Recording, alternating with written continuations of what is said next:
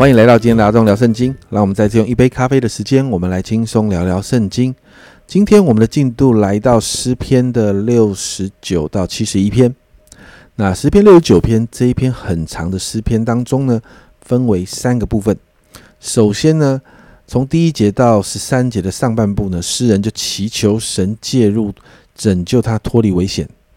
那诗人呢，用啊，被水淹没、深陷泥中等等的这样的深刻的形容，面对的困境。而在这个困境的当中，诗人这样说：第三节，我因呼求困乏，喉咙发干；我因等候神，眼睛失明。哇，这个形容的非常非常的露骨哦。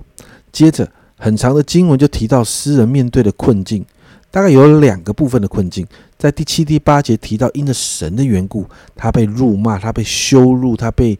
啊，弟兄同袍背叛。接着九到十二节，诗人就提到，前面是因着神的缘故，后面是因着神的殿的缘故，他一样的受到怒骂、羞辱、嘲笑。但就算是这样，诗人的心仍然愿意与神对齐。在十三节的上半节，这里说：“但我在约纳的时候向你耶和华祈祷。”你就看到诗人的那一颗心仍然在神那里。接着。从十三节的下半节到二十八节，我们就看到在前面呢有一个转向，这个转向呢就让啊诗人的心中的信心扬起来，他就持续向神来祷告。在十三到十八节，诗人就持续向神恳求，还有申诉，但已经不像前面一样是那样的痛苦呻吟，而是在信心当中恳求神介入当中哦。所以在十六节，诗人这样祷告：耶和华，求你应允我。因为你的慈爱本为美好，求你按着，求你按你的丰盛的慈悲回转眷顾我。诗人宣告神的属性，相信神掌管一切。十九到二十一节，诗人向神祷告过啊，在过去遭受的辱骂、欺凌、羞辱当中，哇，他受够了。在二十一节哦，他们拿苦胆给我当食物。我渴了，他们拿醋给我喝。你知道这一节也是很先知性的预言，预言到耶稣受难的状况。因此，在二十二到二十八节就再一次出现了那个咒诅诗的经文。那咒诅诗是什么？我们前面提过，我们就不多解释哦。但是呢，你会看到，既然出现了咒诅诗的经文，后面一定会带出赞美。二十九到三十六节，就好像我们过去谈过的咒诅诗那个结构一样。最后，诗人呢？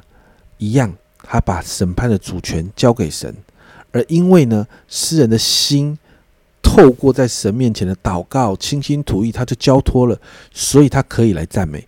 所以这一段经文，我们就看到诗人就全心全意的赞美、歌颂神，甚至你看到在三十四到三十六节，不单单是他，他还可以带着百姓一起来赞美神。这又是一首在苦难当中因着依靠神、祷告神。心再一次被提升的诗篇哦。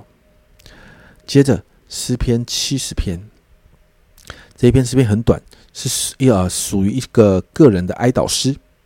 那这一篇的诗篇的内容几乎跟诗篇四十篇的十三到十七节完全一样。那差异之处呢，只在神的名字哦。那我们来看这一篇的诗篇，在第一节。神啊，求你快快搭救我！耶和华，求你速速帮助我！诗人就恳求神来拯救他。那二到三节一样是用咒诅诗的方式哦。这里说到：愿那些寻索我命的暴愧蒙羞；愿那些喜悦我遭害的退后受辱；愿那些对我说啊哈啊哈的，这是在嘲笑他，因羞愧而退后。另外一方面呢，第四节诗人也祝福那些寻求神的人呢，愿一切寻求你的因你欢啊高兴欢喜，愿那些喜爱你救恩的常说当尊神为大。而在这样的祷告跟抒发之后，诗人在第五节再一次恳求神快速的拯救他。但第五节跟第一节不一样的是，第五节多了一个信心的宣告，诗人向神宣告。你是帮助我的，是搭救我的。诗人相信神会出手，所以最后他就把自己再一次全然的交给神。接着诗篇七十一篇，这也是一首个人的哀悼诗，一样分为三个段落。首先一到四节哦，我们看到诗人向神的恳切，还有祈求，求神听他的祷告。而在这个祷告当中，我们看到诗人已经开始扬起对神的信心了。你看第三节，求你常做我常住的磐石，你已经命定要救我。后面这样的宣告，因为你是我的磐啊，你是我的岩石，你是我的山寨。诗人的心就在神的面前稳当了下来。接着五到十三节，诗人向神祷告，而且宣告他要依靠神。我们在五到八节就看到诗人提到他从年幼的时候就依靠神，甚至当很多人觉得他很奇怪的时候，诗人宣告神是他的避难所。甚至在第八节，诗人这样说：“你的赞美，你的荣耀，终日必满了我的口。”但是呢，九到十三节，诗人就提到现在的他以前是年轻嘛，现在他年老体弱了，因此求神不要丢弃他，不要离弃他。他向神来祷告。求神在仇敌迫害的时候啊，要来帮助他拯救他。